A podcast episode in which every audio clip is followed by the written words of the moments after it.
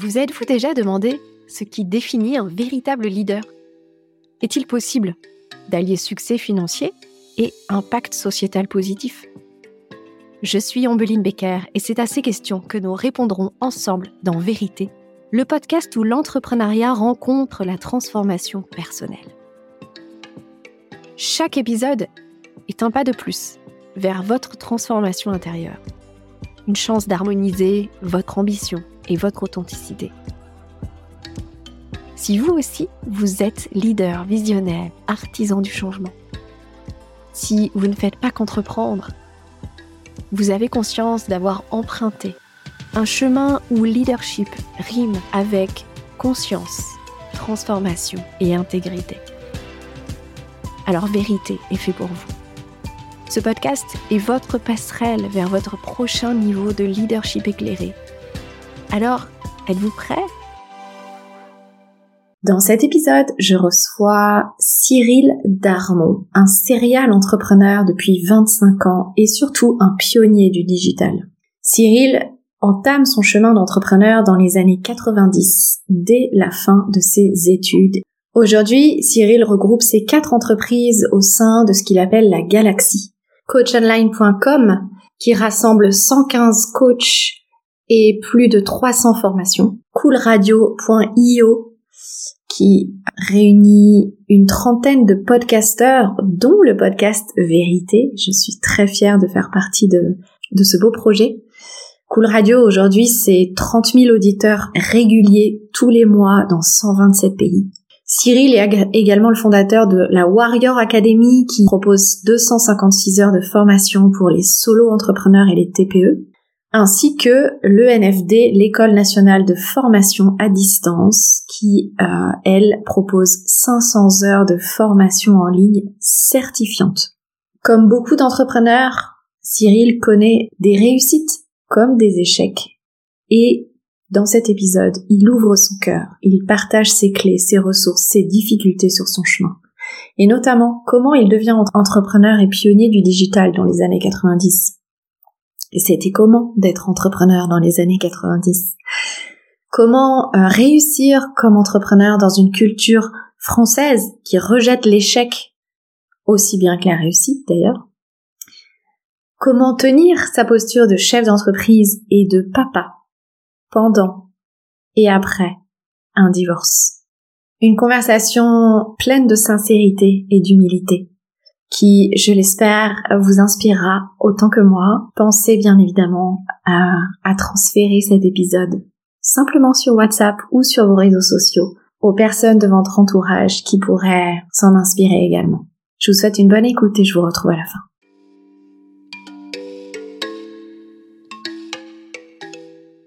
Bonjour Cyril, bienvenue dans le podcast Vérité. Eh bien, bonjour Ambeline, je te remercie beaucoup de m'accueillir aujourd'hui dans ton podcast. Bah, merci à toi euh, pour euh, ta présence et, ce temps que tu nous consacres. C'est euh, c'était important pour moi que, que tu sois là.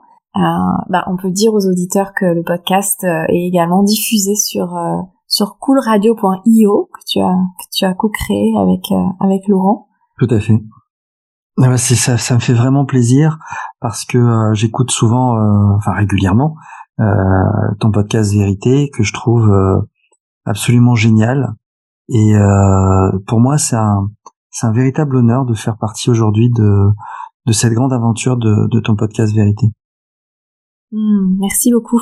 Cette conversation arrive juste après que j'ai lu un commentaire à propos du podcast euh, d'une personne qui s'étonne en fait que ces conversations soient dans la rubrique entrepreneuriat et pas dans la rubrique euh, dev perso ou spiritualité. Euh, alors ça pourrait, mais c'est un choix que ce soit dans la rubrique entrepreneuriat en priorité. Et et c'est pas anodin que j'ai lu ça juste avant notre conversation aujourd'hui parce que je pense que t'es es exactement la bonne personne pour partager sur ce thème. Peut-être. Ton, expertise, ton expérience de, de ce chemin de l'entrepreneuriat. Alors, avant de commencer, Cyril, euh, est-ce que tu aimerais nous décrire ton environnement pour qu'on puisse t'imaginer aujourd'hui? Alors, mon environnement, euh, bien sûr, oui, oui, tout à fait. Mon environnement, euh, est, est très simple. C'est un d'abord un j'habite à Nice, j'ai déménagé de Paris parce que je ne supportais plus la grisaille, le froid, la pluie et la mauvaise humeur des gens. Il fallait que je sois dans un environnement de travail beaucoup plus adapté à mon mindset qui s'était complètement euh, transformé. Et euh, donc je suis parti euh, je suis parti de Paris on va dire en, en, un claquement de doigts en une semaine. J'ai fait mes j'ai fait mes valises et je suis parti. Je trouve un appartement en une semaine le seul appartement que j'ai visité je l'ai trouvé et je m'y suis installé. C'était exactement ce que j'avais envie. Quatre minutes de la plage en plein centre-ville une terrasse du soleil euh, un bureau, des chambres, euh, quelque chose de vaste pour moi parce que je, je déteste euh, travailler dans un dans un environnement confiné. Et euh, et, et, aujourd'hui mon bureau euh, euh, est un peu à mon image, c'est-à-dire un canapé, euh, plusieurs écrans face à moi, j'appelle ma navette spatiale, euh, la techno partout, et puis euh, puis la musique en permanence. Voilà un petit peu. Cool euh, radio. La cool radio, exactement. coolradio.io en permanence, voilà. Et donc, quelles sont euh, ces, ces, grandes étapes qui te semblent importantes de partager aux auditeurs pour, euh, pour qu'on puisse mieux te connaître et, et donc mieux apprécier ce que tu vas exprimer aujourd'hui? Bah, déjà, déjà si tu veux, j'ai l'entrepreneuriat euh, enfin, ça fait partie de mon ADN. Donc toute ma vie s'est construite autour de ça.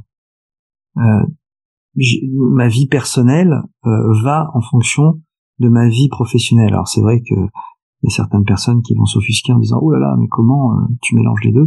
Je mélange les deux mmh. parce que je ne peux pas concevoir une vie professionnelle épanouie sans avoir une vie personnelle qui va avec et, et vice versa. Donc la construction de ma vie a été autour principalement de euh, ma vie professionnelle. Alors c'est vrai que bah, j'ai eu des hauts et des bas, mais euh, cette construction s'est faite, euh, on va dire, à partir de, de mon adolescence, où j'ai eu une adolescence qui était, on va dire, très très dure, avec des parents très durs, qui m'ont élevé à la dure, et qui euh, qui m'a forgé un petit peu euh, à me débrouiller tout seul. Depuis l'âge de depuis l'âge de 16 ans, euh, je me débrouille seul. Je j'arrive à, à, à, on va dire à, à, avoir ce que je veux de façon euh, complètement autonome, sans l'aide de personne. Donc depuis l'âge de 16 ans, euh, voilà. Donc j'ai cette construction de vie a démarré à l'âge à l'âge de 16 ans alors pourquoi l'âge de 16 ans? Parce que euh, euh, j'étais fils unique jusqu'à l'âge de 16 ans et euh, quand mes parents ont eu ma sœur, que j'adore bien sûr, ils m'ont littéralement abandonné. Voilà. Donc j'étais obligé de me débrouiller seul dans ma vie de, de, petit garçon, enfin d'adolescent et puis ma vie d'adulte après. et je me suis construit en fin de compte de par moi-même avec des hauts et des bas. Puis j'ai décidé de de me lancer dans, dans l'entrepreneuriat parce que je j'acceptais pas la hiérarchie et euh, et je me suis lancé dans ma première entreprise et puis là ben ça a été euh, euh des, des ascensions fulgurantes. Euh, j'ai appris euh, beaucoup de choses à mes dépens puis des gros plantages que j'ai appris aussi à mes dépens et puis voilà c'est la vie d'un chef d'entreprise. Et alors, euh, donc tu crées cette première entreprise, euh, tu, tu, as, quel âge? J'ai j'ai j'ai j'ai j'ai 20, 28 ou 29 ans, je crois. Ouais. Et à part le le fait d'éviter la hiérarchie, est-ce qu'il y a autre chose qui te motive ou qui t'intéresse à ce moment-là? Euh, oui, c'est euh, c'est la création. En fin de compte, je suis animé euh, depuis euh, depuis le, le bah, depuis le ma, jeunesse par la création, créer quelque chose. J'adore créer, j'adore euh, bon, je, je, dessine, je peins, je, je, fais de la musique. J'aime énormément tout ce qui est création. Et pour moi, être complètement libre de pouvoir créer, passer aussi obligatoirement par l'entrepreneuriat. Me voir dans un dans un bureau, dans une société, euh, pas libre en réalité. C'est ce que j'ai pu voir dans les stages que j'ai eus quand je, faisais les stages d'école. Euh, je, je, j'étais dans un cadre, voilà. Alors que là, euh, j'ai toujours pu exprimer euh, ma, ma propre créativité à travers euh, les entreprises que j'ai pu créer. Donc c'est aussi un des points importants de, de mon développement, la créativité. La créativité et donc la liberté de créer la liberté de créer complètement. Libre en fin de compte la liberté tout simplement. Aussi euh, c'est vrai que c'est euh, c'est euh, c'est très important pour moi d'être libre euh, de pas avoir de contraintes. Et toute ma vie a été aussi euh, euh rythmée par cette cette cette façon d'être qui a fortement déplu à pas mal de gens. Mais c'est pas grave. Hmm. et hum, et donc, qu'est-ce qui se passe Enfin, ta première entreprise, c'était quoi d'ailleurs C'était dans, dans l'informatique Oui, c'était dans l'informatique. Moi, j'ai fait une école d'ingé en informatique. Et puis, euh, quand euh, quand euh, avant avant même qu'on termine l'école avec avec mes futurs associés, on s'était dit bah tiens, on va on va se monter une boîte. Et on a dit on va monter une boîte. Une boîte de quoi? Mais on savait pas. une boîte d'informatique, super on ne savait pas faire de facture, on ne savait pas faire de gestion parce que tous les cours de gestion les avaient séchés. Donc on était vraiment euh, vraiment à la ramasse, mais on avait envie de monter une boîte. Donc euh, on a monté cette boîte d'informatique au départ. Euh, comme on était un peu spécialisé en intelligence artificielle, c'est la grande mode en ce moment, on créait des, des systèmes intelligents pour grands patrons. Mmh. Et, et c'est parti comme ça. C'est parti. Là, on est en quelle époque? On est à quelle époque tu vois? On est dans les années 90. Ouais. Euh, ouais, dans les années 90, 4, ouais, 90, 95 ans. Et euh, et euh, et voilà. Et on est parti comme ça. Ok. Et alors après? Alors après, donc on est parti à quatre. On est parti à quatre. Euh, euh, voilà, on était euh, quatre potes de promo. Euh, on, s'entendait super bien. De toute façon, on faisait la fête tout le temps ensemble.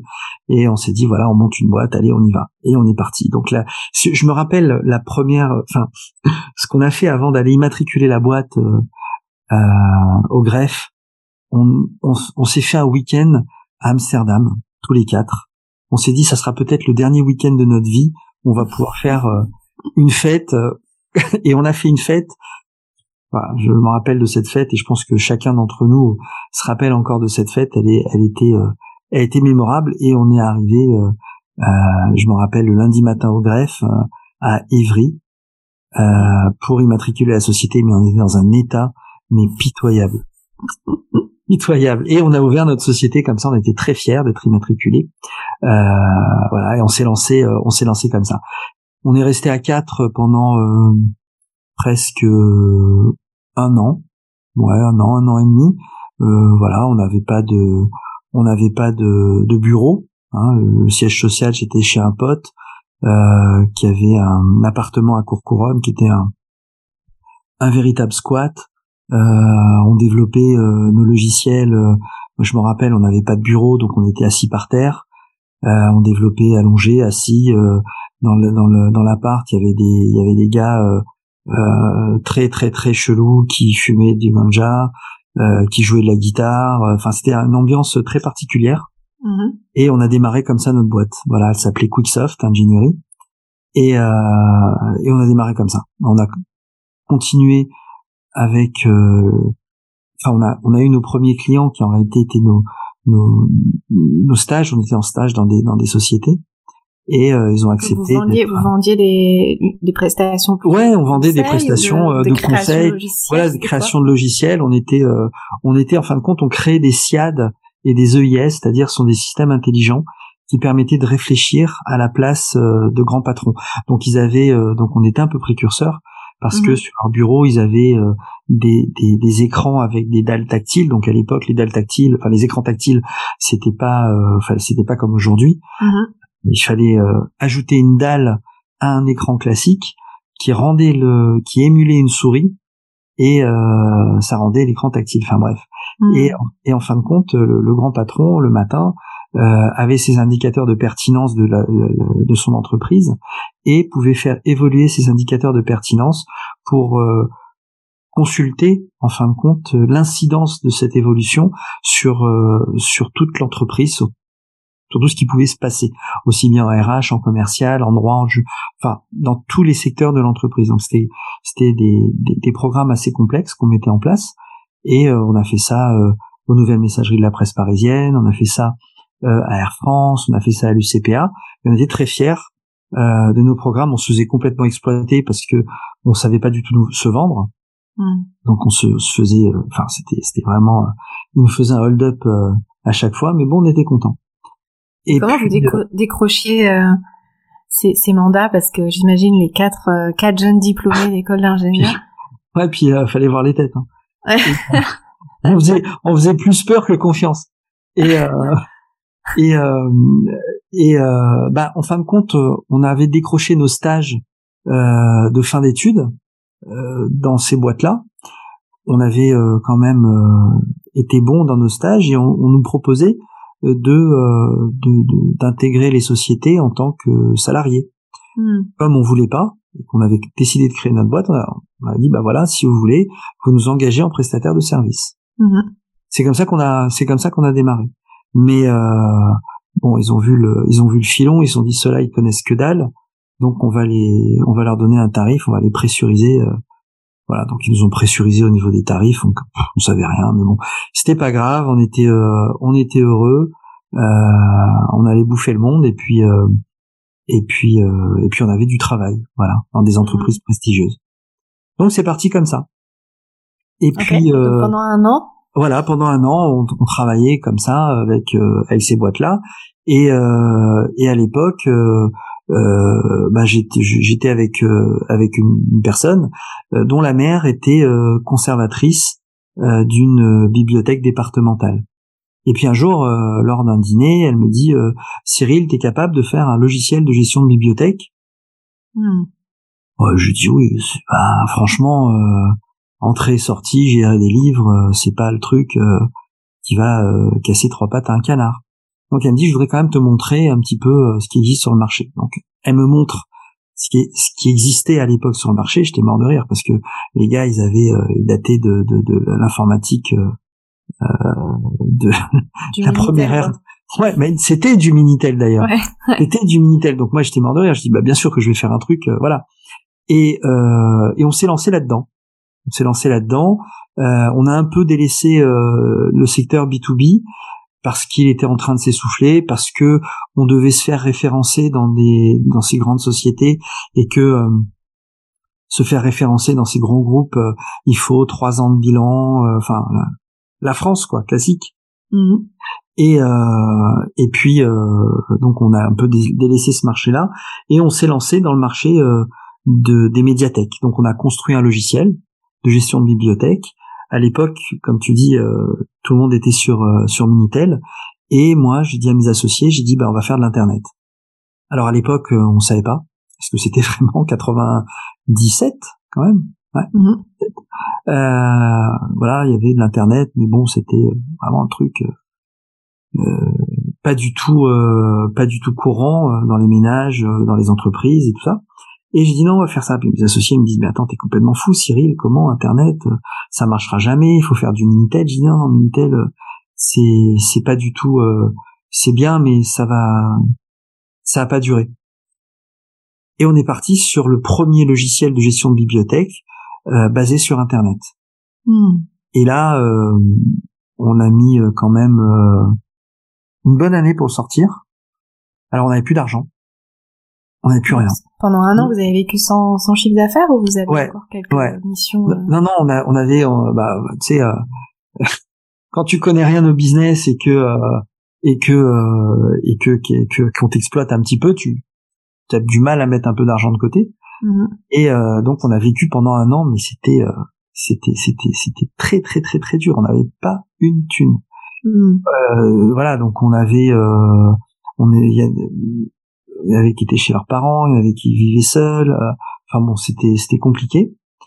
Et euh, et au bout d'un an, on a sorti le premier logiciel de gestion de bibliothèque et euh, on a euh, on a fait notre premier salon qui était euh, à Chambéry, donc le salon des salon des, des bibliothèques des bibliothécaires. Et là, on a présenté notre notre logiciel. Alors, je te dis pas pour pouvoir y aller euh, prendre un stand, c'était juste euh, un truc de dingue. Donc euh, j'ai j'ai Ah, j'ai là, il y avait le choc des générations, non? Ah mais complètement. Puis bon, fallait voir les dégaines. Hein, je veux dire. Mais Quand on est les bibliothécaires. hein. Ah mais c'était euh, c'était à mourir de rire. Bon là tu me vois, enfin tu me vois pas, mais euh, à l'époque j'avais les cheveux longs jusque jusqu'aux épaules. voilà, on était. euh, puis bon, on avait des têtes vraiment pas euh, vraiment pas de, de, de chef d'entreprise pour l'époque. Hmm. Euh, les costumes on connaissait pas. euh, Enfin bon, c'était euh, c'était assez. Ouais, euh, C'était l'esprit start-up, quoi. c'était complètement l'esprit startup, Mm. complètement l'esprit startup. Et euh, et donc euh, je me rappelle parce que le, le salon coûtait euh, coûtait vraiment un, bras et, euh, et et on n'avait pas les moyens de le payer. Donc euh, j'ai dit euh, j'ai raconté un bobard euh, à l'organisateur. Euh, j'ai dit voilà, je sais plus, je me rappelle plus ce que j'ai raconté. Et, et en fin de compte, le gars, j'ai dit bah je vous paierai plus tard. Et euh, je me suis dit, je prie qu'on ait au moins euh, deux trois ventes sur le salon pour qu'on puisse euh, rembourser notre euh, notre salon, parce que sinon, euh, voilà. Donc on est descendu, euh, on avait juste de quoi euh, euh, louer un camion pour descendre. Donc on a loué une estafette et euh, on est descendu à à quatre dans l'estafette, mais euh, il y avait que deux places à l'avant et les deux autres étaient à l'arrière dans le noir de Paris à Chambéry sur des chaises qu'on avait empruntées à nos parents euh, du salon, tu vois. Et voilà, et on est descendu comme ça. On a fait, euh, on a fait notre premier salon. Euh, on a fait un carton plein. Il y avait la queue. Ils avaient jamais vu ça dans le dans, dans le dans le monde des bibliothécaires. Euh, ils avaient jamais vu ça dans dans dans, dans l'histoire de bibliothécaires. On avait la queue pour que les bibliothécaires viennent se renseigner sur le, le nouveau logiciel euh, qui était sorti euh, qui était sorti euh, voilà de de notre tête et euh, et puis c'est parti euh, c'est parti très très fort C'est fou parce que tu vois, moi j'étais persuadée que c'était un système d'appel d'offres. euh, alors enfin, voilà. ouais à l'époque faut savoir qu'à l'époque les appels d'offres c'était pas c'était pas c'était que pour les très grosses structures nous on s'attaquait aux petites et moyennes bibliothèques donc on était sous les radars. Ok. tu vois? On était sous les radars et euh, et donc on pouvait passer sans les appels d'offres sur des Mhm. marchés négociés tu vois? Et euh, et bon puis puis on était tellement en avance par rapport à la concurrence que les bibliothécaires ils se seraient euh, euh, flagellés pour pas pour, pour prendre notre logiciel quoi. Donc euh, puis ça enfin ça a vous, été a- euh, vous ameniez une, une, une vraie rupture, quoi. Enfin. ah mais euh, ça a été euh, radicalement différent mhm. déjà au niveau des interfaces, au niveau de, de, de la gestion même de, de des livres. euh, Enfin, c'était, euh, on a fait une vraie révolution dans le milieu de dans le milieu de la bibliothèque. Mhm. Puis bon, euh, avec nos têtes, on se différenciait, on pouvait, on passait pas inaperçu quoi. c'était pas, euh, non non, c'était c'était non non, c'était vraiment, euh, euh, tu vois, l'esprit startup qui a pu avoir. euh, Bah, euh, c'était c'était l'époque d'ailleurs. Hein. Euh, voilà, c'était, on était bien avant, avant l'époque startup. Ouais. Enfin juste on était- avant. Ouais. Mhm. on était juste avant et puis euh, voilà donc c'était euh, tu vois t'imagines euh, sur les stands où tout le monde est en est en costume cravate nous on était en short t-shirt parce que euh, bah parce qu'il faisait chaud quoi Avec marqué Iron Maiden sur le t-shirt. non ouais quasiment euh, quasiment ouais quasiment tu vois euh, je veux dire il y en avait un tu vois j'avais un de mes ah, enfin deux de mes associés qui étaient guadeloupéens et, euh, et voilà il y en avait un qui avait un euh, qui avait un t-shirt d'une d'une d'une feuille qu'on qu'on qu'il faut pas qu'il faut pas montrer tu vois Mhm. Donc euh, voilà, c'était enfin c'était marrant quoi. Ouais, c'est fou, c'est fou. Ouais, c'est un très bel, euh, Voilà. c'est très inspirant. Voilà. Voilà et puis ça a démarré comme ça. Ouais. Et, euh, et, Et donc vous êtes resté sur ce business euh, des On est- bibliothèques? on est resté sur ce business des bibliothèques pendant presque 20 ans. Ah ouais, ok. Ouais. et on a fait un on a fait un carton planétaire parce que notre produit s'est vendu en France puisqu'on était francophone mhm. et dans tous les centres culturels français à l'étranger. Ok. Voilà, on en a vendu au Canada, on en a vendu partout, un peu partout, sur les petites et moyennes bibliothèques. Mhm. Et, euh, et c'était, euh, ça a été, euh, ça a été une aventure juste, juste magnifique, magnifique. Et vous êtes restés tous les quatre jusque pendant 20 ans? Ouais, on est restés tous les quatre pendant 20 ans. Aussi. Ouais, ouais, c'est magnifique. On s'est séparés malheureusement sur une discorde d'un associé. Mhm. euh, qui a euh, qui a mis une merde fabuleuse. Si tu veux, quand quand tu gagnes euh, pas d'argent, il n'y a pas de problème. Ouais. Tu vois, il y a pas de problème. Mais quand tu commences à gagner beaucoup d'argent, c'est là où, où, arrivent les problèmes. Non pas entre associés, parce que euh, parce qu'on était on était hyper unis, parce qu'on savait d'où on venait, mais mais on va dire les les, les, les épouses euh, que qu'un un des associés avait euh, a foutu euh, a foutu la merde dans toute la bande quoi. Hmm. Voilà. Donc c'était quoi? C'était c'était le besoin de pouvoir, c'était Ouais, c'était c'était tu peux te débrouiller seul, tu peux te débrouiller seul. franchement, t'as pas besoin d'eux quoi. Ouais. Mais en réalité, cette boîte, on l'avait montée à quatre. on avait on avait euh, c'était c'était une magnifique entreprise. On était euh, à deux doigts d'entrer en bourse et euh, et, et, voilà. Et bon, ça ça, s'est fini. C'est pour ça que vous avez vendu à ce moment-là? Voilà, on a on a vendu. On s'est enfin on s'est vite on s'est séparés. on s'est séparés. moi, je, on est parti avec les trois associés au Canada. Et euh, on a continué encore à travailler dans le monde de la bibliothèque. Et puis euh, après, on a vendu pour pouvoir euh, pour pouvoir faire autre chose, chacun de notre côté. Hmm. Jusqu'à il y a jusqu'à il y a allez deux ans, trois ans, j'étais dans un dans un trip. non, je dis pas deux ans, trois ans. Non, je dis quand même bien avant. cinq ans, six ans. Voilà, cinq ans, six ans. j'étais dans un trip vraiment euh, profit, argent, euh, je m'éclate, euh, les voitures, tout ça. Voilà. Bon.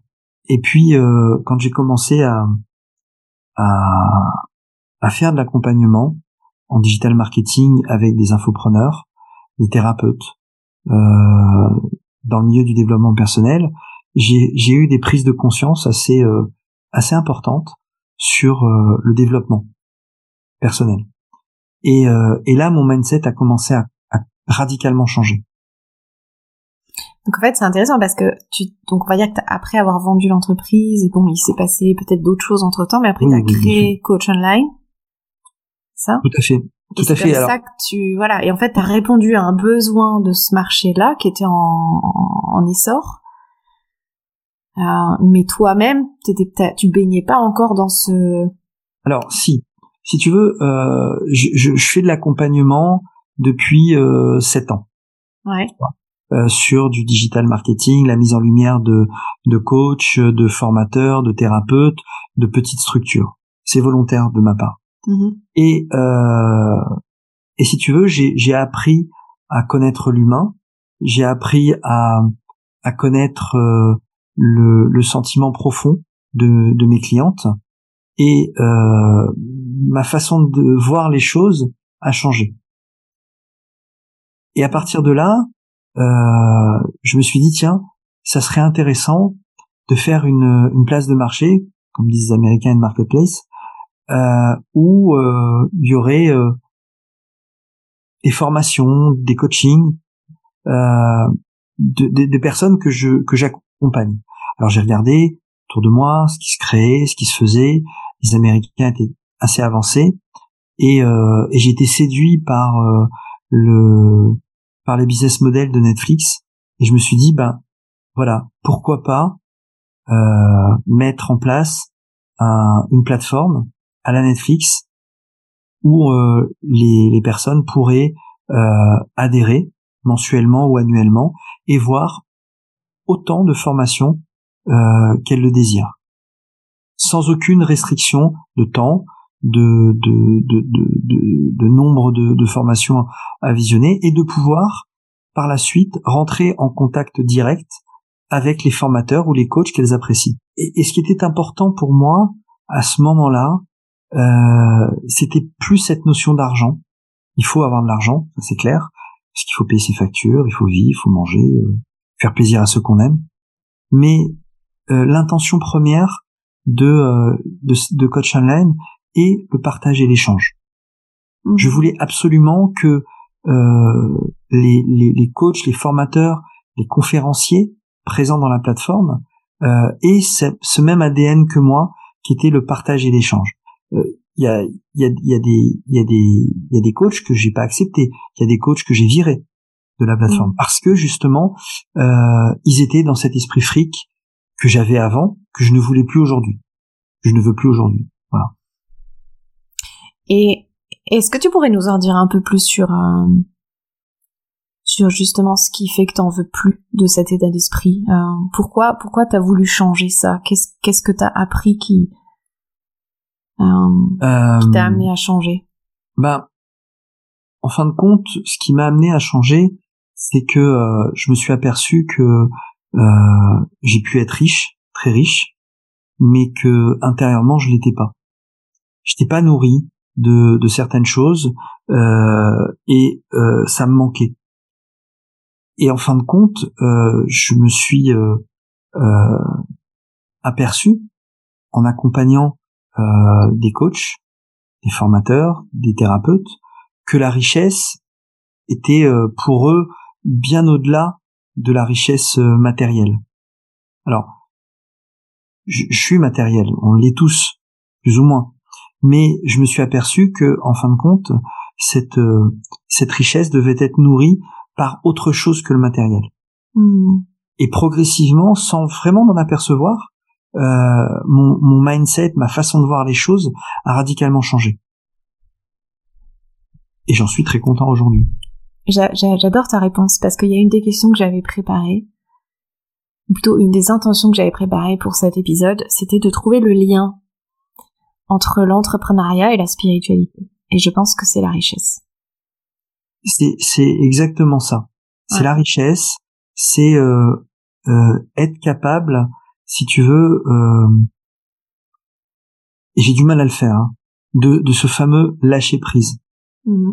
Euh, tu construis un business, euh, t'as envie que ça marche, bien sûr, t'as envie d'en vivre, bien sûr, mais euh, t'es focalisé la plupart du temps sur ton résultat. T'es focalisé la plupart du temps sur ton chiffre d'affaires. Et ce qu'il faut arriver à, faire, et c'est très très dur à faire, je suis pas certain d'arriver à le faire, c'est de lâcher prise, de se dire, ça va aller.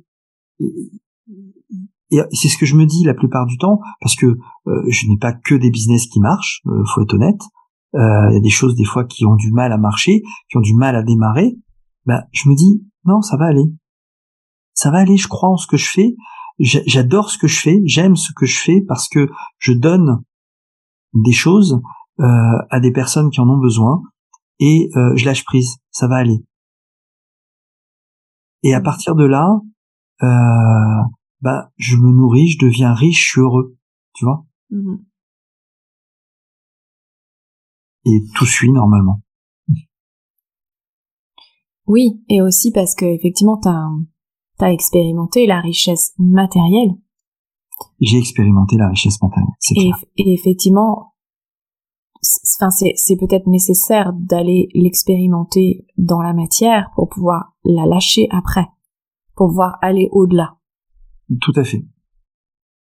Tout à fait. C'est pour moi euh, aujourd'hui euh, cette, euh, on va dire cette cette matérialité euh, qui habitent euh, peut-être 90% euh, des chefs d'entreprise, où il faut il faut avoir une rentabilité, ce que je peux comprendre. Au niveau économique, c'est tout à fait c'est tout à fait louable d'avoir cette rentabilité quand on a des associés, quand on a des investisseurs, euh, où il faut rendre des tableaux de bord réguliers. Euh, mais en réalité, euh, c'est pas ça. C'est pas ça la vraie richesse d'un d'un chef d'entreprise. C'est quoi? C'est la plupart du temps, c'est être dans un club de sport super high level, de rouler avec des super belles voitures, de partir aux quatre coins du monde à chaque vacances. C'est bien, c'est génial, je l'ai vécu. Mais au final, intérieurement, alors il y en a qui vont me dire mais non, moi je suis très bien. Et je, et je le disais, je suis très bien. Mais quand tu quand tu commences à changer ton mindset, quand tu commences à réfléchir un petit peu sur toi-même, tu t'aperçois que la richesse, c'est pas ça. C'est pas ça. Tu as des, tu as des, des, des, des, moines tibétains euh, qui vivent de rien et qui ont une richesse extraordinaire. Mm. Le, le, tu vois, le, le, le, le film que, que, que j'ai toujours euh, en tête, un blockbuster, c'est, euh, je sais pas si tu l'as déjà vu, c'est le dernier samouraï. Non. Et euh, c'est un film extraordinaire pour moi parce que c'est un film qui est martial et c'est un film qui permet, euh, c'est avec Tom Cruise, euh, et c'est un film qui permet, quand tu réfléchis bien euh, à la profondeur de ce film, qui permet euh, de de, de la, la connexion aux vraies valeurs. Mmh. Et ça, c'est juste extraordinaire. Moi, je l'ai compris parce que je fais des sports de combat depuis depuis mon plus jeune âge. Et c'est vrai que l'esprit martial, c'est un esprit qui permet de te nourrir de d'autres choses que la richesse, la richesse matérielle. Mmh. Oui, ça te connecte à, à plus grand. Tout à fait. Mmh. Alors, alors attends, j'ai perdu, euh, j'ai perdu mon idée. euh, C'était par rapport à la richesse. Oui, je voulais, je voulais faire le lien entre finalement cette découverte de la véritable richesse et cette notion de liberté qui était en fait le déclic de ta première mmh. entreprise euh, Alors, si tu veux, la liberté euh, bah, est venue euh, dès le début, cette, cette envie d'être d'être complètement libre et de pouvoir évoluer comme bon me semble. Euh, je, je, je, me rappelle d'une phrase très très dure que mon père m'a dite quand je suis revenu de, du greffe du tribunal euh, en disant euh, à mon père, mais le commerce, hein, euh, en disant à mon père, ah je suis super content, ça y est, j'ai ma société, je suis matriculé. Et il m'a regardé froidement et m'a dit, ah super, t'as trouvé le moyen de dormir le matin. Hmm. Waouh. et tu vois, aujourd'hui, ça fait très longtemps et, et ça résonne toujours en moi. C'est pour ça que tu te lèves à 6 heures.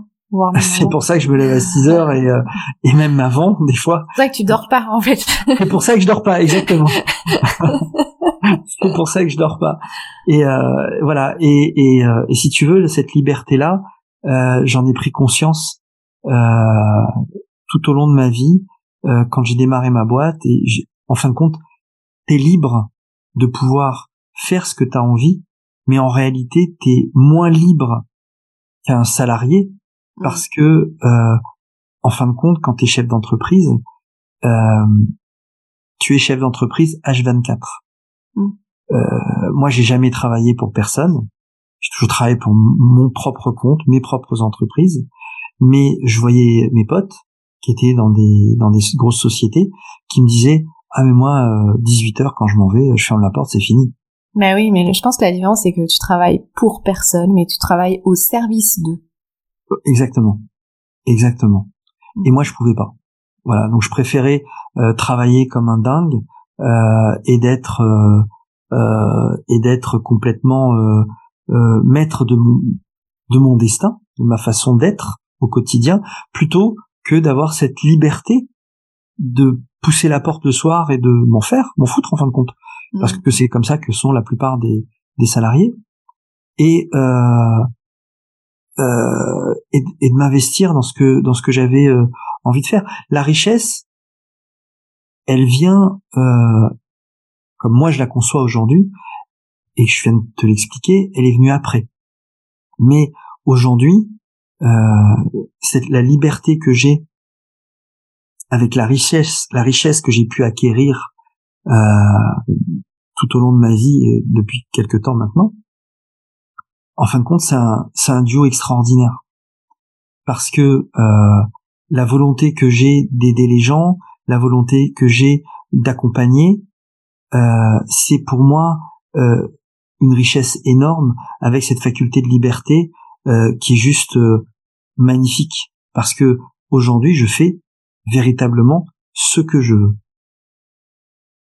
ce que je veux en faisant du bien en essayant de faire le maximum de bien alors c'est vrai que un discours comme ça c'est complètement antinomique pour un chef d'entreprise mais je m'en fous oui, je ça t'empêche pas euh, de bosser 20 heures par jour. Et... Ça m'empêche pas, pas du tout, pas du tout. Je bosse 20 heures par jour. J'ai un business. Euh, j'ai cette notion de, de, bien entendu de rentabilité parce que euh, il y a du monde, il y a une équipe Coach Online, il y a une équipe euh, Cool Radio, il y a une équipe pour Air Academy. voilà, il y a une équipe qui tourne. Donc il faut que tout le monde puisse puisse vivre et manger. C'est pas facile tous les jours, je, je le dis, mais moi, je suis heureux. Hmm. Et et en fait, enfin, depuis tout à l'heure, je cherche. C'est un peu comme qu'est-ce qui vient en premier, tu vois, la poule ou l'œuf. Je trouve c'est la liberté ou la richesse, tu vois. je trouve que c'est bon, c'est une conversation sans fin, mais euh, mais finalement cette liberté qui est effectivement une quête euh, qui mène souvent à l'entrepreneuriat, mais qui est aussi qui masque aussi euh, la liberté financière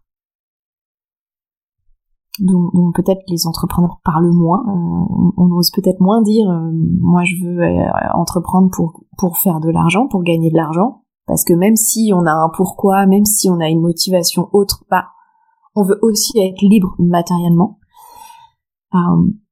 et donc quand on vit cette liberté financière ou matérielle, on se rend compte que finalement il y a autre chose et que et que cette cette liberté financière, elle nous rend pas si libres que ça.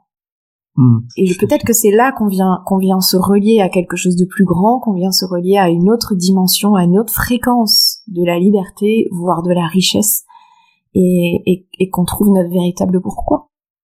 Tout à fait. Alors je voudrais euh, euh, rebondir sur ta sur la première partie de ce que tu viens de dire. Il y a une phrase en France qui est juste euh, représentative de la la mentalité française. Et je vais dire pourquoi je parle de la mentalité française. Euh, vivons heureux, vivons cachés. Oui, puis gagner sa vie. Voilà. Et si tu veux, en France, l'argent c'est sale. Mm. J'ai pas honte de le dire. Euh, c'est pas bien de gagner de l'argent. C'est pas bien d'être chef d'entreprise. Mm.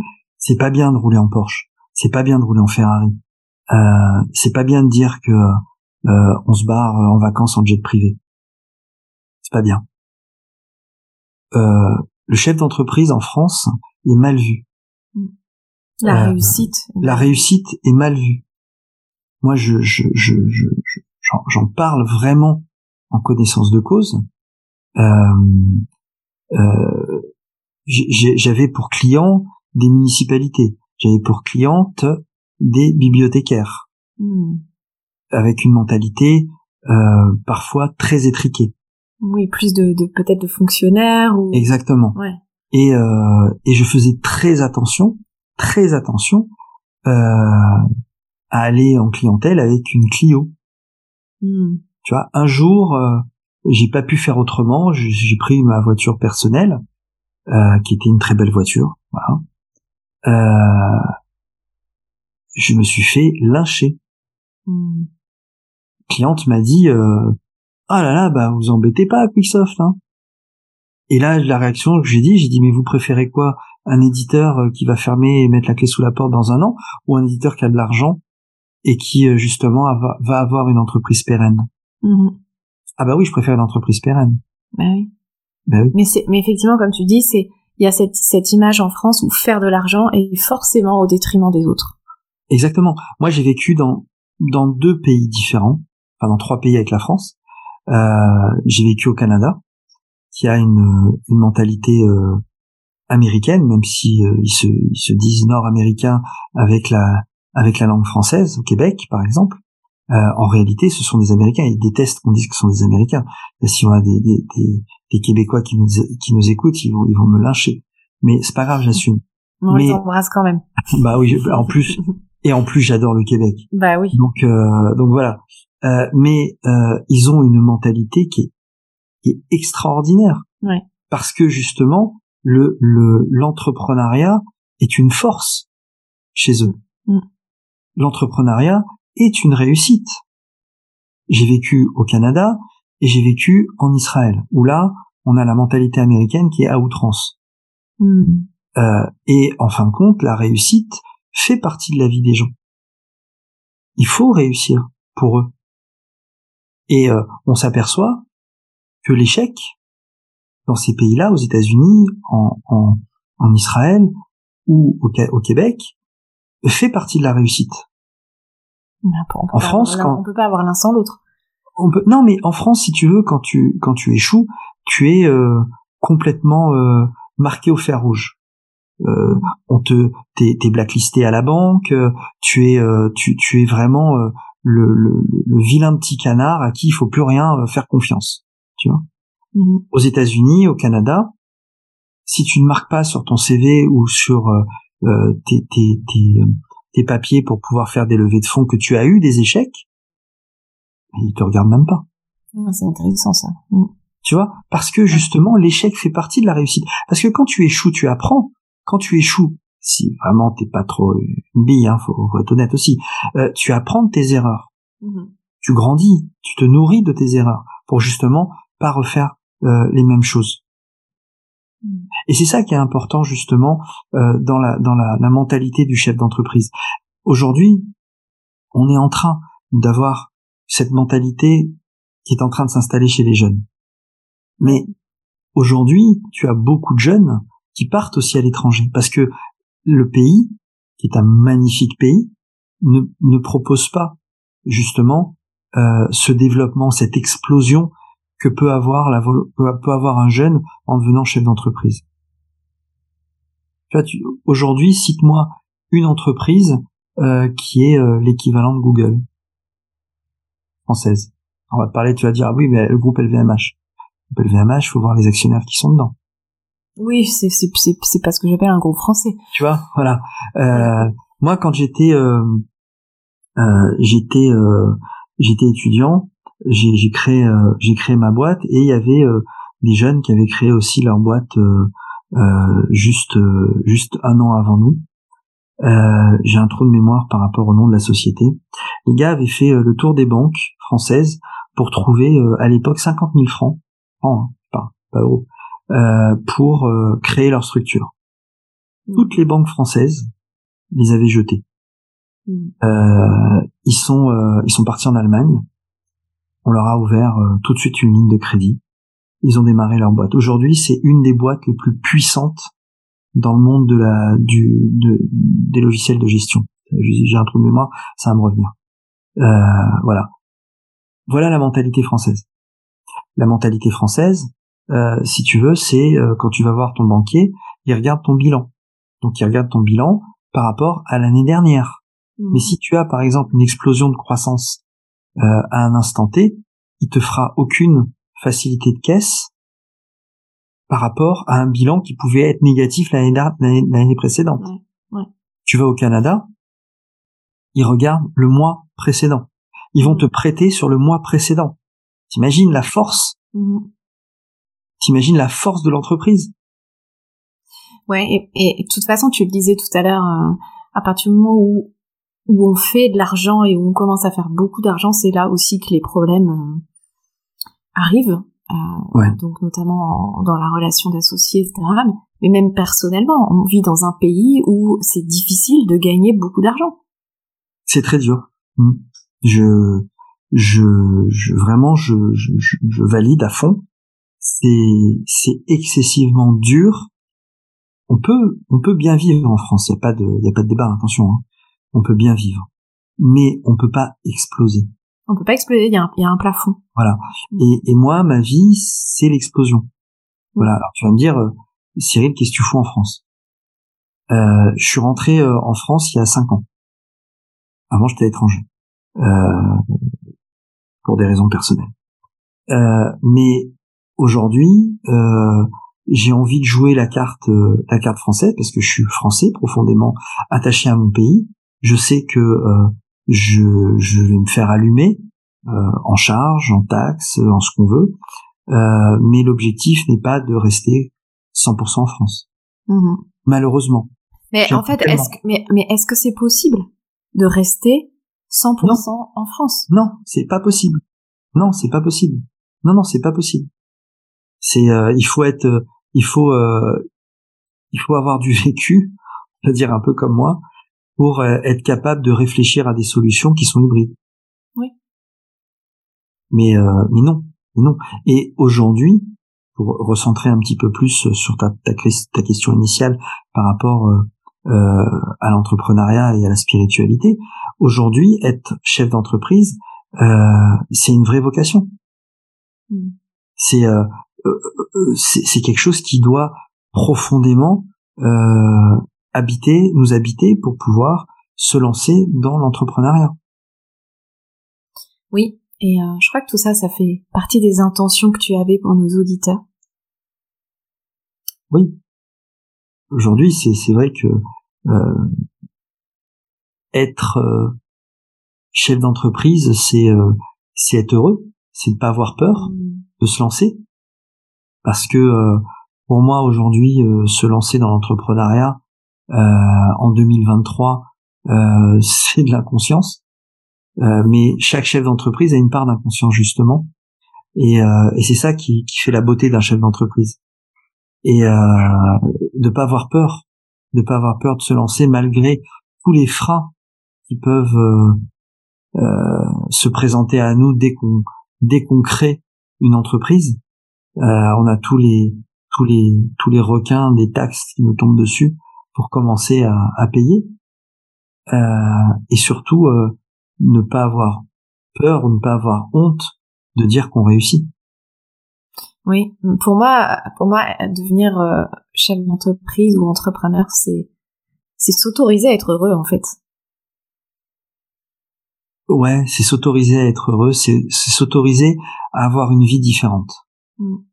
Parce que euh, quand tu es chef d'entreprise, euh, tu as euh, des amis, sont différents que si tu avais des amis euh, salariés. Mmh. Parce que euh, le le 15 du mois, quand tu dois euh, aller faire, enfin faire les paiements des charges de tes de tes collaborateurs, ça te fait chier. Et quand tu es avec des amis qui sont salariés, tu leur dis oh là là, demain c'est les charges, ah, je les fasse. Le gars te regarde, il dit bah ouais, c'est normal. tu vois? Le gars il te comprend pas. Ouais. Le gars il te comprend pas. C'est, peut-être un super pote, mais il te comprend pas. Donc euh, en fin de compte c'est une vie différente. Et, euh, et tu t'aperçois que tu, tu attires à toi euh, la même catégorie de, de, de personnes. Eh, tu sais, enfin le, le, slogan du podcast c'est élever la conscience des chefs d'entreprise et je pense qu'on parle de ça en fait. C'est, juste un un niveau de conscience euh, qui, est, qui, est, différent. Et quand on dit euh, devenir chef d'entreprise, c'est, être inconscient. Enfin, c'est de l'inconscience, mais en fait, est-ce que ça serait pas de la conscience justement? Euh, Oui, c'est de la conscience, tout à fait. Non, t'as tout à fait raison. C'est de la, c'est de la conscience parce que euh, tu prends conscience quand tu deviens chef d'entreprise de ta différence. Hmm. Et euh, et de ta différence, tu fais une véritable force. Mm. Donc effectivement, c'est euh, c'est une vraie prise de conscience et pas de l'inconscience, parce que euh, tu prends cette euh, tu prends cette, cette cette vraie conscience de pouvoir faire cette différence. Ouais, et puis de et puis d'incarner euh, ta différence, ta singularité, ta vision du monde. Tout à fait. Une entreprise, même si tu es seul, c'est un monde en soi. Mmh, mmh. Parce que tu es dans ton univers, parce que tu crées, parce que tu innoves, parce que tu développes un produit, tu développes un service, et, euh, et c'est ton environnement, c'est ton monde, c'est ton stabule. Alors quand, quand on est plusieurs, euh, tu crées un véritable écosystème. Tu crées un véritable monde. Et puis même quand on a une entreprise individuelle, comme c'est mon cas, euh, il y a quand même, enfin il y a quand même un écosystème parce que l'entreprise elle est au contact de clients, de partenaires, de, de fournisseurs.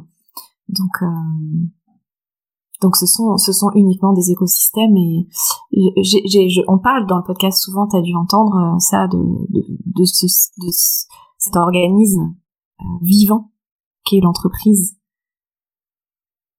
Mm, de, de percevoir euh, sur ce plan-là aussi comme un comme un organisme qui a finalement son autonomie, qui a une croissance naturelle euh, et, euh, et, souvent, ce que je remarque aussi dans, dans mes accompagnements, c'est à quel point parfois l'entreprise est déjà plus avancée que son dirigeant. Euh, oui, tout à fait. Alors, c'est vrai qu'en droit, on parle de personne morale quand tu parles d'une entreprise. Pour ça que c'est pour ça que c'est vivant. C'est pour ça que l'entreprise euh, vit. Et, euh, et c'est vrai que tu peux être dépassé par les événements de ton entreprise, elle peut aller plus vite que toi. Mmh. Effectivement, elle peut vivre plus vite que toi.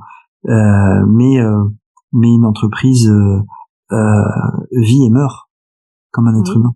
Oui. Comme la vie, hein. Comme la vie. exactement. Et d'ailleurs, euh, quand tu quand tu crées quand tu crées une entreprise et que tu, tu tu élabores tes statuts, tu élabores tes statuts pour 99 ans. Mmh. Oui voilà, bon, et euh, au bout de 99 ans, faut les renouveler, mais bon, c'est pas là quoi. Hmm. J'avais euh, j'avais j'avais noté différentes thématiques euh, à partager avec toi. Je vais te les proposer, tu vas choisir. D'accord. Euh, donc j'avais parlé de la relation à l'argent, on en a déjà on a déjà un peu abordé. Euh, de ce qu'est l'entrepreneuriat, de la notion de réussite et euh, des apprentissages et des ressources sur ce chemin de la réussite. De la notion du pourquoi, de à quel moment on se met au service de plus grand. Euh, le lien entre la stratégie et la spiritualité. Qu'est-ce qui vient avant quoi? Et bien évidemment, euh, cette vie de, de papa solo et d'entrepreneur. Est-ce qu'il y a un thème euh, Mais tous me plaisent. Bah ouais, je sais, je sais. Qu'est-ce qui te semble euh, Et là, tu me tortures là. Tous me plaisent. on, a, on a combien de temps? On a la journée, on a la nuit, on a. on, va, organiser un séminaire, tu penses, pour tout ça? Euh... Alors après, il y a forcément des points communs entre tout ça. Mais... Euh... Alors. Euh moi, ce que j'ai mis en stabilo sur ma feuille, c'est les ressources pour réussir. Hmm. Les ressources pour réussir. Euh, il y a deux thèmes moi qui me parlent effectivement les ressources pour réussir et, et l'entrepreneur de papa solo. Bah oui, mais je pense que je pense que c'est lié. Hmm, hmm, euh, alors qu'est-ce que tu aimerais nous dire par rapport à ça? Les, les ressources que tu as que tu as développées? Je vais faire un mix des deux, si tu, me, si tu me permets. Eh ben avec, avec plaisir. Euh, si tu veux, euh, en parlant de ma de ma de ma propre euh, propre expérience, euh, j'ai très vite été un entrepreneur, bah, tout de suite, hein, entrepreneur dès que, je suis sorti de l'école, et euh, bah, je me suis marié, j'ai eu des enfants, et très vite j'ai j'ai divorcé. Donc très vite, je me suis retrouvé entrepreneur, papa solo. Et euh, et quand tu quand tu divorces, euh, tu tu y laisses des plumes. Tu y laisses beaucoup de choses, euh, et, mais pas que de l'argent, parce que tu y laisses une, tu, tu y laisses la moitié de ton cœur, tu y laisses la moitié de ton âme, tu tu tu laisses ton moitié de toi en réalité, mmh. euh, qui t'affecte énormément au niveau euh, au niveau de ton mental et qui t'affecte dans le, le quotidien et qui t'affecte dans le développement de ton entreprise. Alors quand tu y laisses autant de plumes, et on va prendre les plumes comme toutes les plumes, euh, voilà, euh, t'as du mal à, trouver les ressources pour pouvoir euh, te développer, pour pouvoir te forcer à, mettre de côté ce que tu as de douloureux pour pouvoir te lancer dans la bataille du développement de ta société. Et il faut avoir ça une faille en fait. Ouais, mais il faut avoir une force mentale euh, énorme, hmm. énorme. Je dis vraiment énorme pour pouvoir euh, prendre de plein fouet euh, cette, cette cette situation de vie. Parce que moi, quand ça m'est arrivé, bah j'avais j'avais à l'époque plus d'une soixantaine de salariés. Euh, j'étais, euh, ça, ça allait euh, plutôt bien. Et il a fallu que moralement je puisse encaisser le fait de ne peut plus ne plus avoir ma vie de famille, qui pour moi l'équilibre même de, de mon équilibre. Et c'est euh, peut-être même une de tes valeurs en famille. Ah mais c'est une complètement, c'est une de mes valeurs. Euh, c'est peut-être oui c'est la principale de mes valeurs la famille. Et euh, et, et ça a été ça a été tellement violent qu'il a fallu que j'aille puiser au plus profond de moi pour ne pas pour, pour, ne pas tout foutre en éclat, tout balancer. Et si tu veux les ressources que j'ai pu parce qu'après il a fallu que je vive au quotidien euh, à gérer euh, euh, deux enfants en bas âge, mon entreprise, mes déplacements. Enfin, une semaine sur deux? je les non, je les avais un week-end sur deux et je les avais du mardi soir au mercredi soir toutes les semaines. Alors, je peux te dire que c'était rock'n'roll parce que euh, d'abord un ceux qui me connaissent et qui nous écoutent aujourd'hui doivent rigoler parce que j'ai des problèmes de date de de, de j'ai des problèmes de positionnement dans le temps. C'est très compliqué pour moi. Donc gérer. Il fallait que je gère. Euh, bon le week-end sur deux tu vas me dire euh, c'est c'est jouable. Mais c'était compliqué pour moi. Et c'était compliqué aussi le mardi soir et le mercredi soir que je devais mixer avec mes développements à l'international parce que comme je t'ai dit euh, le logiciel de gestion de bibliothèque était euh, était vendu euh, partout et comme j'adore voyager c'est moi qui faisais toutes les installations des logiciels dans les centres culturels français à l'étranger mmh. donc il fallait que je combine mes déplacements pour arriver pile poil le mardi soir à 19h devant la porte pour pouvoir récupérer mes enfants mmh. et je les avais jusqu'au mercredi soir et une semaine sur deux, le jeudi matin, je reprenais l'avion et je m'envolais aux quatre coins du monde. Mmh. C'est comme mardi d'après. Voilà. Donc, je peux te dire que des fois, je me réveillais le mercredi matin avec des, un jet lag de taré. Je ne savais pas pendant peut-être dix secondes où est-ce que j'étais. Voilà. Donc, si tu veux, euh, ces, ces deux thématiques pour moi sont sont étroitement liées et c'est vraiment des thématiques qui me parlent, qui me parlent à fond parce que ça a été euh, ça a été compliqué pour moi de pouvoir euh, de pouvoir mélanger tout ça. Et alors, si euh, si tu avais des des conseils à donner ou euh, un retour d'expérience à nos auditeurs, ce serait quoi? Tu vois, ça serait par rapport à ça? par rapport à ça?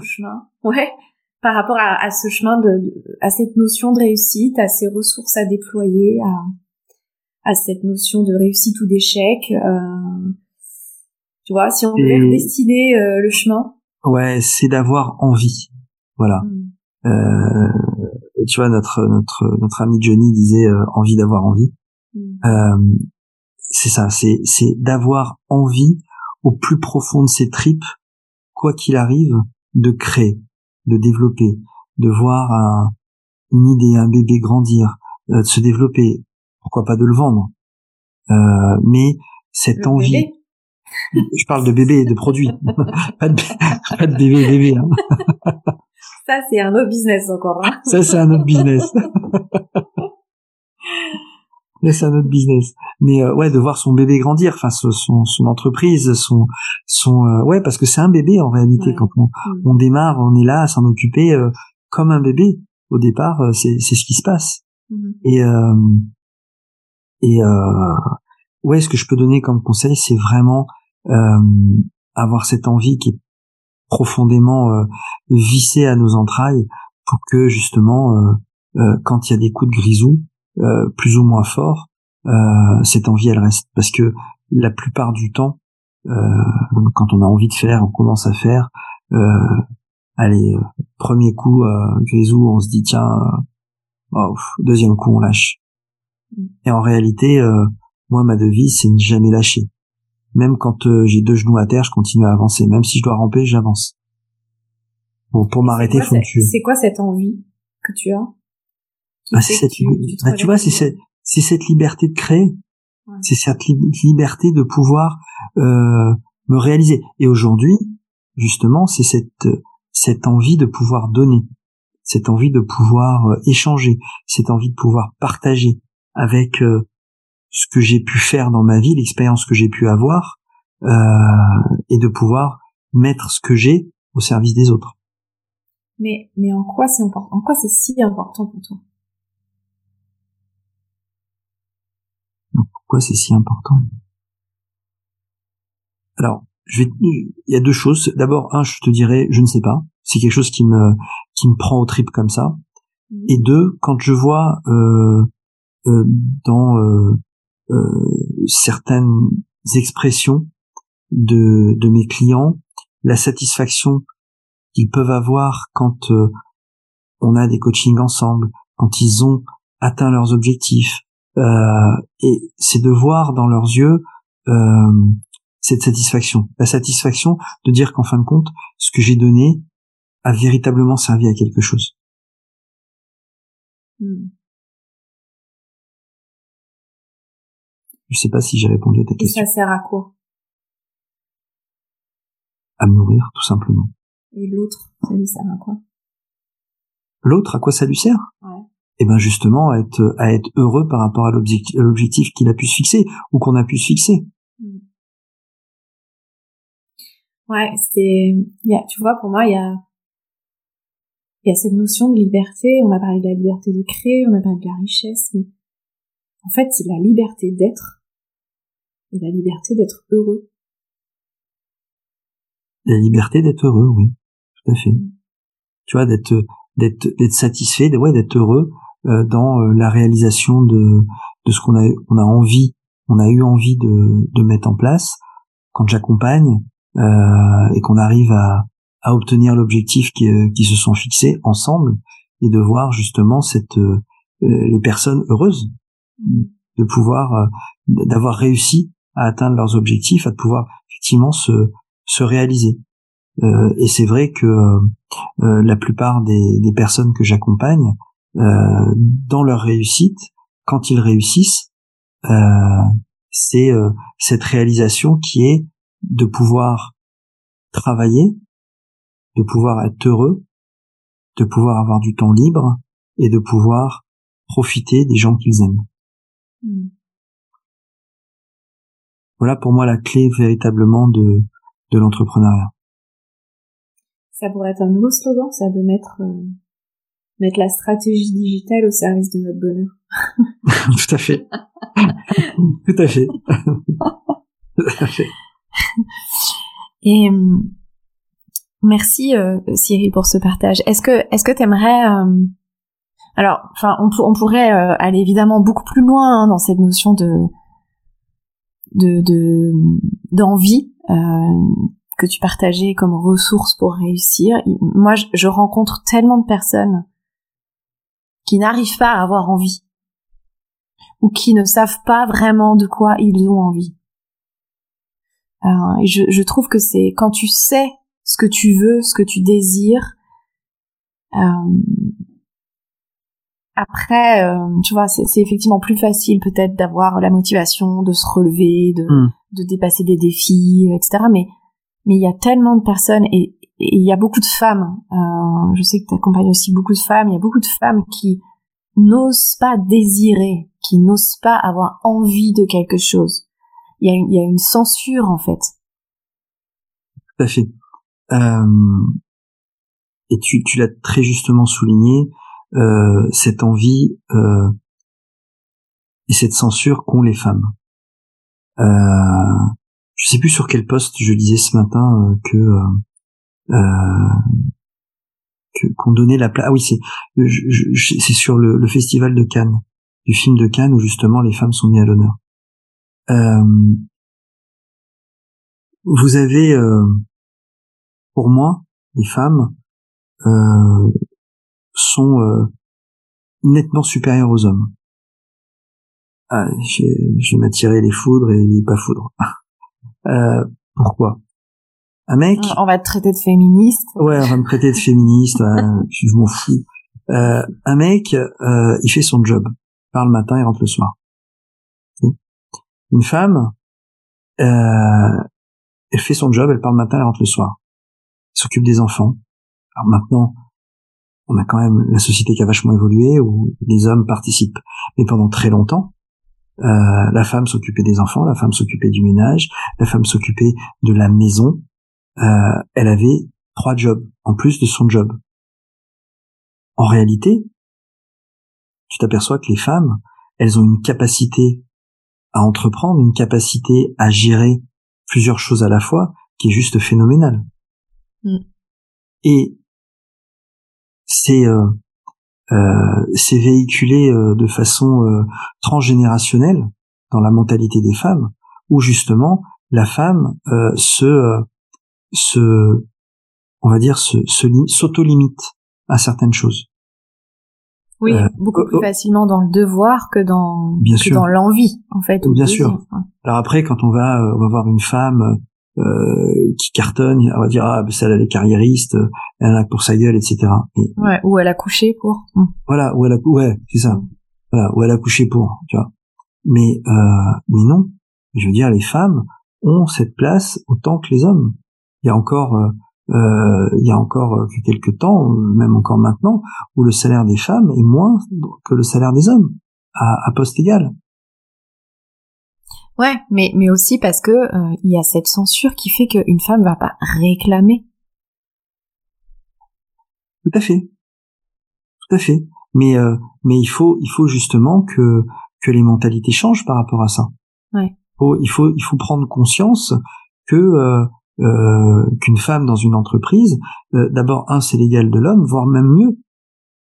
Et d'ailleurs, tu sais, euh, aujourd'hui sur sur la partie créa de, de l'entreprise, ce ne sont que des femmes. Mm-hmm. Parce qu'une femme est beaucoup plus créa qu'un homme. Oui, après on pourrait parler, voilà, de, de, de la polarité féminine et de la polarité masculine. Tout à fait. Euh, puisque la créativité fait partie de l'énergie ou de la polarité féminine. Euh, oui. Alors je me suis un peu perdue là dans le dans, le dans le fil de la, de la discussion. Euh, on en était à voilà à, à réussir à l'envie euh, à cette à cette censure et ce besoin de s'autoriser en fait, euh, s'autoriser la liberté d'être, s'autoriser à être heureux, s'autoriser euh, à se réaliser, à s'épanouir, et c'est pas quelque chose d'égocentrique. Euh, et il y a aussi la, la notion de puissance. ce podcast, tu vois, il s'appelle Vérité, mais je pourrais aussi faire un podcast qui s'appellerait Puissant. Parce que l'entrepreneuriat, ça ça t'amène aussi à ça, euh, à, à, voir euh, ta puissance intérieure et, à oser la, la déployer, à passer euh, à, à, chaque fois à un prochain niveau de puissance. Mmh, tout à fait. Tout à fait. Il faut il faut être capable justement de prendre conscience de cette puissance qu'on peut avoir quand on est dans l'entrepreneuriat. puissance à tout niveau, mais mais principalement une puissance interne. Justement, cette euh, prendre conscience de cette différence, de cette puissance qui est complètement différente par rapport, on va dire, à, à la plupart des gens. Aujourd'hui, t'entreprends, euh, t'entreprends avec tes tripes, t'entreprends avec tes idées, et t'entreprends avec ton avec ton mindset qui est puissant. Et plus t'es puissant, plus tu vas entreprendre. Donc je pense que euh, aujourd'hui, un entrepreneur, doit euh, avoir cette notion, doit comprendre cette notion de puissance. Il doit l'habiter obligatoirement. Oui, et puis il y a aussi la puissance du cœur. Ah, c'est autre chose. Mm. Ça, c'est autre chose. Ça, la puissance du cœur, c'est, c'est, c'est, je pense que euh, soit on l'a dès le départ, soit c'est quelque chose qui s'acquiert avec les expériences de la vie. Et euh, euh, cette puissance du cœur, elle doit, elle doit naître à partir d'un d'un changement de mindset. Mm. Voilà. Si tu ne changes pas, tu restes toujours basé sur le même, la puissance du cœur, elle n'y est pas. Mais à partir du moment où tu mets cette puissance du cœur à l'intérieur de ton entreprise, là, pour le coup, ça change radicalement. Est-ce que le chemin de l'entrepreneuriat, ça serait pas ça? C'est d'arriver à, à cette puissance du cœur et à, la, et à la mettre au cœur de l'entreprise? Ben complètement, complètement. Le jour où euh, euh, les chefs d'entreprise auront compris ça, le jour où, le, nos, dirigeants auront compris ça, alors on sera dans une, une société qui sera radicalement différente. Mais euh, c'est pas pour maintenant.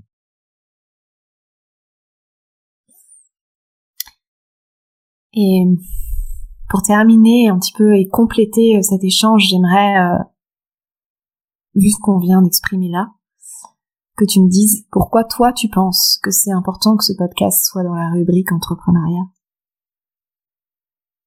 C'est important parce que euh, euh, les, les, les, les, chefs d'entreprise, les entrepreneurs solo doivent prendre conscience que le développement personnel doit faire partie intégrante de leur propre vie.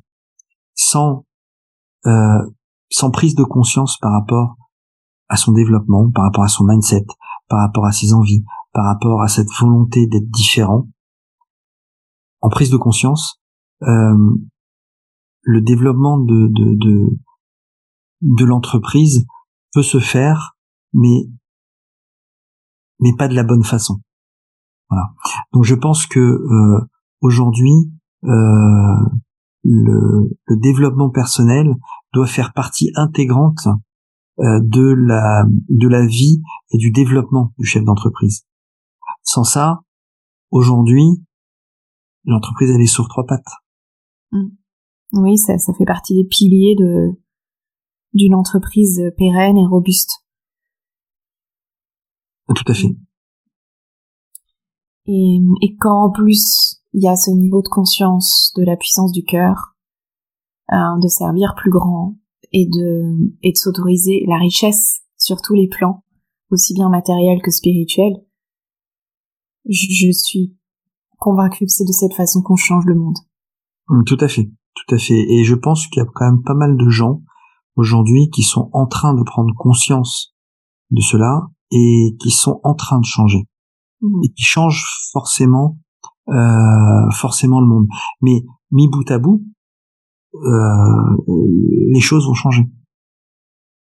Oui, plutôt. Enfin, moi, ma vision des choses, hein, qui m'est personnelle, c'est que ce changement est inéluctable. Il est inéluctable et il doit être inéluctable. Mmh. Alors merci Cyril. Est-ce que est-ce qu'il y aurait quelque chose que tu aimerais ajouter pour euh, pour compléter cette, cet épisode Mais plein de choses.